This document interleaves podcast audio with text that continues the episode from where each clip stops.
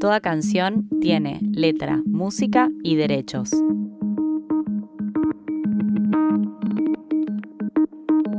Los músicos vivimos rodeados de melodías, acordes e instrumentos, pero detrás de todo eso existe un lado B, con letras chicas, contratos, registros y derechos. En este podcast vamos a integrar ambos lados. Mi nombre es Josefina B y esto es Letra, Música y Derecho, el podcast con todas las herramientas que necesitas para la autogestión musical. Hola, ¿cómo están? Bienvenidos a un nuevo episodio de Letra, Música y Derecho. Estoy muy emocionada, no solo porque volvió el podcast después de un breve receso, sino también porque hoy tengo una invitada de lujo a la que admiro muchísimo. Cata Raibo se define como una mujer artista. Ella es cantautora y compone unos temas que me encantan. Yo la conocí incluso hace unos años cuando me anoté en un taller de composición que daba ella y me dio muchísimas herramientas para componer mis temas. En la entrevista, Cata nos cuenta sobre su experiencia en el mundo de la música independiente, sobre cómo encara sus procesos creativos de composición de canciones y cómo prepara sus lanzamientos. Además, hace un año arrancó un proyecto de distribución digital para poder acompañar a músicas y a músicos en sus lanzamientos, así que también nos va a compartir muchísima información valiosa sobre distribución digital, desde recomendaciones antes de encarar un lanzamiento, hasta qué tener en cuenta para elegir una distribuidora, de qué variables depende lo que te pagan por escucha en Spotify y la importancia de tener además un canal de YouTube.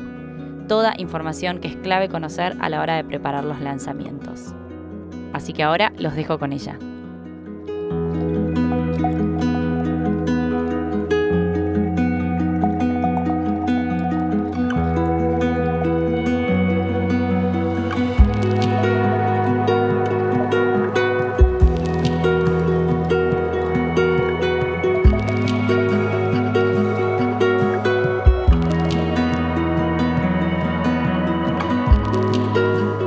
Hola José, me definiría como una mujer artista. Eh, sí, soy compositora, cantautora, toco la guitarra, canto, eh, también hago artesanías, también tengo un montón de, de, cosas paralelas, pero sí me definiría como una, como una mujer artista.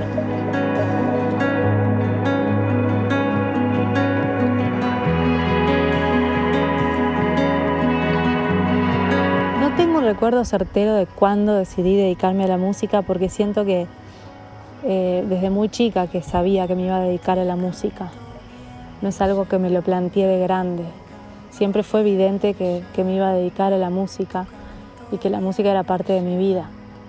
Y todos los test vocacional y orientación vocacional que hice en su momento, todos me, me llevaban a lo mismo, que igualmente no era una necesidad mía, pero sí una, una necesidad también de mi familia de quedarse tranquilos de que yo iba por el lugar correcto y así fue, me dio música, música, arte, música, arte, así que mm, ahí siempre fue, fue mi, mi medio de expresión y, mi elección de vida, la música.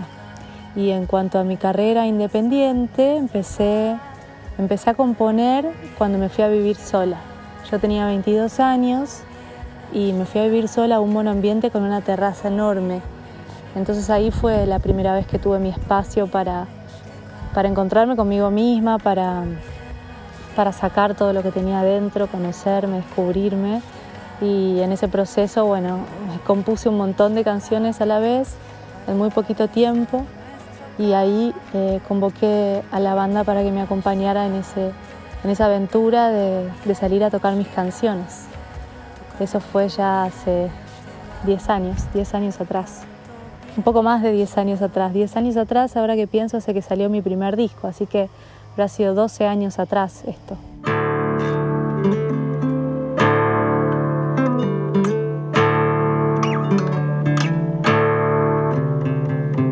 Bueno, el proceso creativo básicamente lo que hago es cuando tengo una idea o encuentro algo en la guitarra, una armonía o una melodía, eh, cantando por la vida, agarro las notas del celular, las notas de voz y grabo esas ideas. Y cuando tengo un rato, me puedo hacer un rato para, para desarrollar y para, para sentarme a componer, abro esa caja de ideas de las notas de voz del celular y, y, empiezo a ver con cuál conecto más y muchas veces me pasa que me doy cuenta que entre sí tienen mucho que ver.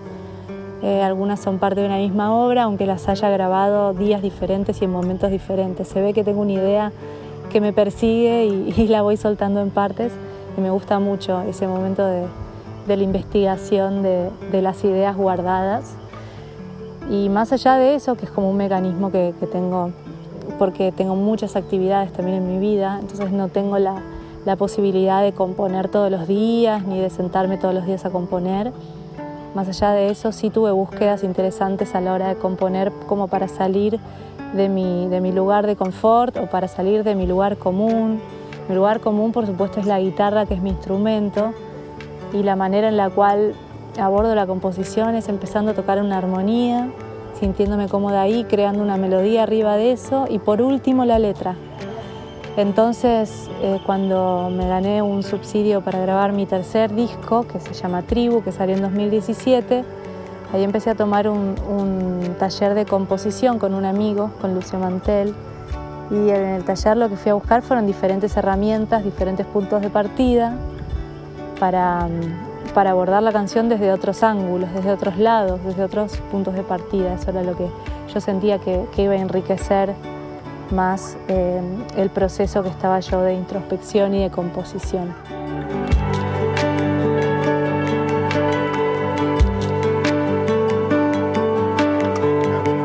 Bueno, en cuanto a preparar los lanzamientos es, es, algo, es algo mucho más actual cuando yo saqué mi primer disco y mi segundo disco, incluso el tercero, bueno, el tercero ya estaba en 2017 ya en transformación, el proceso de encarar un lanzamiento. En ese momento la prensa lo era todo, la prensa y los shows en vivo. Las redes sociales no tenían la incidencia que tienen hoy, era, era un poco más a lo antiguo. Y, ya con Tribu en adelante Sí, empecé a armar una estrategia de lanzamiento, de cómo comunicar en las redes, qué comunicar, cuánto tiempo de antelación, después eh, las plataformas digitales, sugerir los lanzamientos a las playlists oficiales para tener más, eh, más llegada. Y así un montón de acciones que son súper ricas y cada vez más hay más, cada vez hay más y cada vez son más usadas. Eh, yo creo que es muy personal cómo encauzar un lanzamiento y cómo armar un, plan de lanzamiento. Ojalá pudiéramos todos eh, hacer todo lo que, lo que sería ideal a la hora de, tener un lanzamiento en puerta, que sería lo ideal para mí poder contratar una prensa para, poder acompañar el lanzamiento, contratar eh, alguien que haga pautas en redes sociales, tener una estrategia de comunicación, eh, básicamente eso, y tener, por supuesto, una distribuidora o una gestora o alguien que acompañe ese lanzamiento desde la distribuidora con todo el amor que, un lanzamiento merece, que qué significa eso, eh, informando de todas las acciones y los recursos que tenemos a disposición, como Spotify for Artists, cómo, cómo funciona el canal de YouTube, como, generándonos eh, links de pre-save y y sugiriendo nuestro material a las playlists oficiales, teniendo, teniendo una aliada o un aliado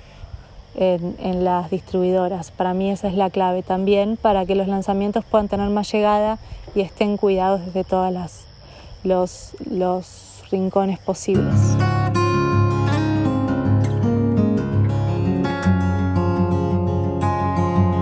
Yo me dedico 100% a la música, ¿sí? más allá de que no me dedico 100% a tocar en vivo, pero sí desde que tengo 16 años que doy clases particulares de guitarra y ese ha sido mi, trabajo fuerte toda la vida. Di muchas, muchas, muchas, muchas, muchas clases, tuve muchísimos alumnos y alumnas y ha sido muy rico en mi vida dar clases de esa manera. Me he encontrado con gente que hoy por hoy son parte de mi vida y que los adoro con toda mi alma. Lo sigo haciendo, por supuesto que con muchísima menor eh, frecuencia, Em, pero es una parte muy, muy importante de mi vida, la docencia en ese sentido, clases particulares de guitarra. Después, por otro lado, también eh, di talleres de autogestión para artistas, por supuesto que, que, llevando mi música también a otras partes del mundo, otros países y tocando en vivo acá, por supuesto que de esa manera también em, es parte de, mi vida, ¿no? De vivir de la música.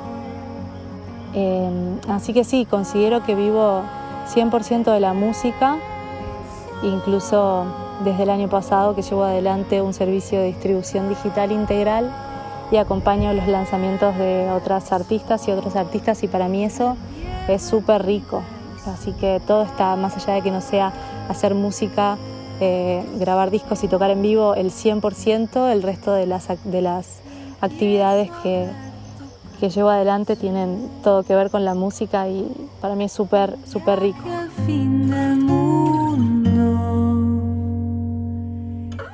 Empiezo a ver tu cruz. Bueno, y sí, la iniciativa de, IN, que se llama el Servicio de Distribución Digital Integral que, que llevo adelante hace, hace un año, nació porque en pandemia yo tenía listo, antes de la pandemia, un taller de autogestión para artistas para llevarme de gira, a la gira que iba a ser por, por Argentina. Finalmente el taller quedó en casa igual que yo y que el mundo entero y decidí hacerlo de manera virtual, que lo interesante era que podía participar gente de todas las partes del mundo. Entonces di 10 talleres de autogestión y me di cuenta del vacío, del hueco que había en relación a la distribución digital em, y sentí que, yo teniendo una puerta abierta en una distribuidora muy grande, muy querida y muy amiga, con la cual yo siempre me autogestioné mis lanzamientos, em, de qué manera yo podía ofrecer algo que para mí hacía falta, que era como una atención personalizada, em, un asesoramiento constante, eh, cuidar, asesorar, cuidar cada acción que, para mí es importante a la hora de llevar adelante un lanzamiento, y informar a, los artistas sobre, sobre todo, sobre todas las herramientas que tenemos a disposición. Bueno, entonces lo bajé en una hoja eh, de manera súper clara y ahí a partir de ese día nació IN y le puse mucho amor y dedicación porque, porque por suerte pude acompañar a muchísimos, muchísimos y muchísimas artistas todo este año. Eh, deben haber sido más de 100 seguramente, y, me siento muy feliz porque es una manera de, tener lanzamientos sin necesidad de que sean míos y poder ponerme los zapatos de, otros, conocer música increíble, artistas increíbles. Eh, fue, fue, es y será, seguirá siendo una experiencia muy, muy, muy eh, hermosa para mí.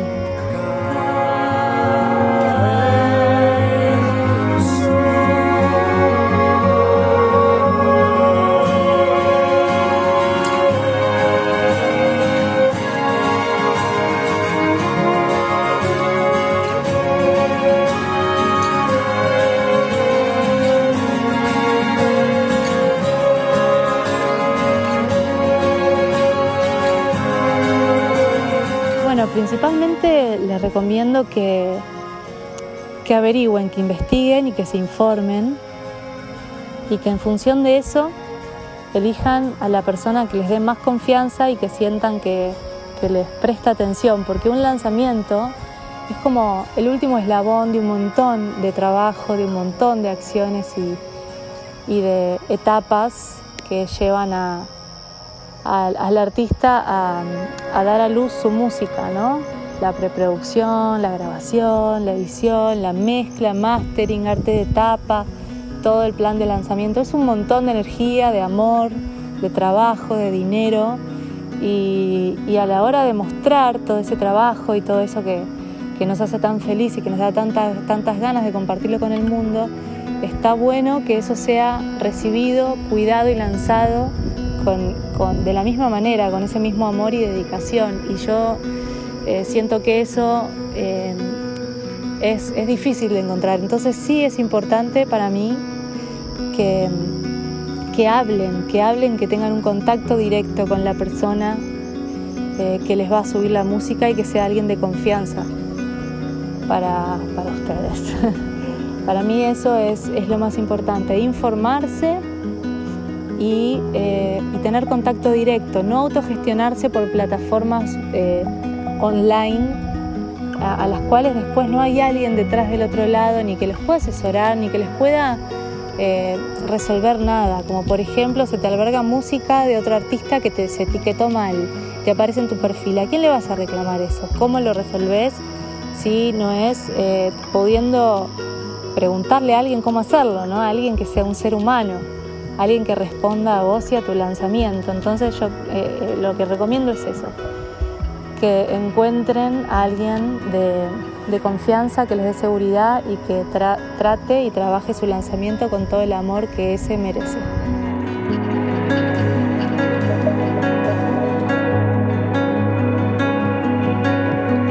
Y un poco hablando más de lo mismo, para mí lo más importante a la hora de elegir una distribuidora es eh, tener contacto directo con alguien de adentro de la distribuidora, ¿sí? O con quien te haga la gestión. Contacto directo, contacto directo que le llamo WhatsApp, mail, respuesta inmediata. ¿Sí? No somos un número más y no está bueno que nos traten como eso. Entonces, para mí no hay una distribuidora que sea la mejor, porque es relativo eso, porque depende de quién sos y en qué momento de tu carrera estás, es la bola que te dan y cómo te tratan. Y yo creo que todos nos merecemos un buen trato y, y mucho amor a la hora de, encarar y, encauzar un lanzamiento. Entonces para mí lo más importante es que tengan contacto directo con quien haga la gestión de subir la música a las plataformas. Eh, sin duda que esa persona tenga contacto directo con la distribuidora, si es que no es la distribuidora, y si es que es la distribuidora, pues contacto directo siempre.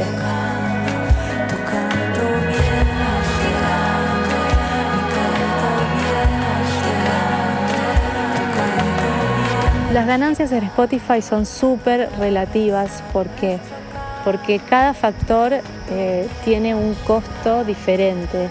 Por lo que tengo entendido, no es lo mismo lo que se paga si te escucharon. De repente entrando en tu perfil la canción entera, entrando en tu perfil media canción, cinco segundos, si te escucharon desde una playlist eh, oficial de Spotify, si te escucharon por los algoritmos que de repente aparece tu canción. Cada factor y depende cuánto tiempo la hayan escuchado y de qué manera hayan llegado a tu canción, hay un monto diferente. Entonces por eso es que es muy difícil calcular cuánto nos pagan por, por escucha en Spotify. Y ni hablar que cada país paga diferente. Acá en Argentina es donde menos usuarios premium tienen, entonces eh, en teoría es donde menos pagan también. Eh, no es lo mismo en Argentina que en Chile, es otra realidad completamente diferente en relación a, eso. Y, sí que podemos ganar en derechos de autor eh, en relación a plataformas digitales, pero los costos ahí son 0,009, son como muy, muy bajitos. Si tenés registradas las canciones en Sadaic, eh, podés cobrar también por las escuchas en plataformas, pero bueno, son de esa manera. Los, los clean de cada reproducción son eso, 0,0x. Entonces, bueno, se va sumando, se va sumando, pero, pero con nada, de, manera muy, muy, muy eh, progresiva.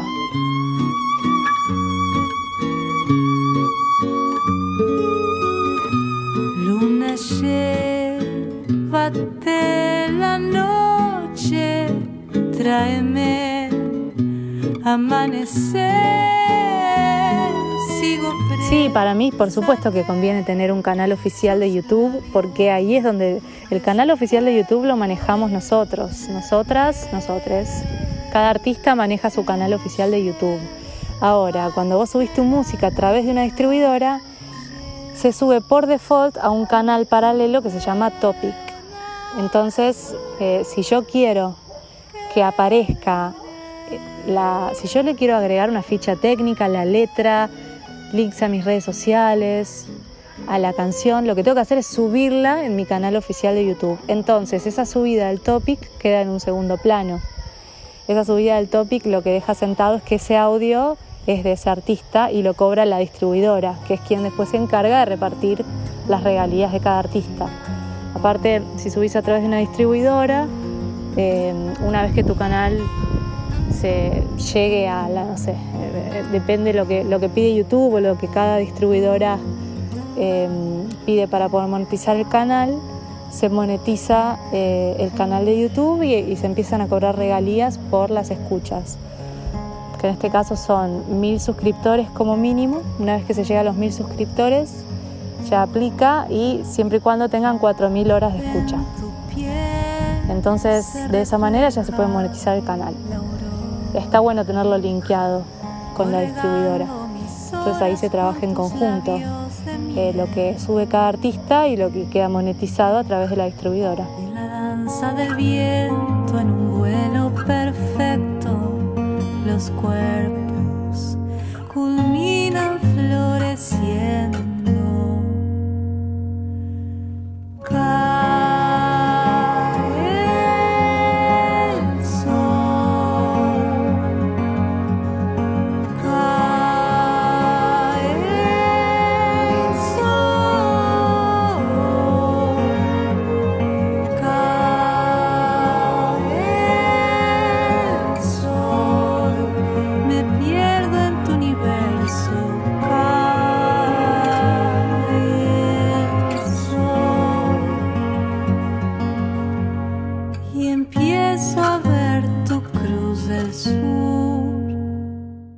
Gracias Cata por compartir toda esta información valiosa y por sumarte al podcast. Es un honor tenerte acá.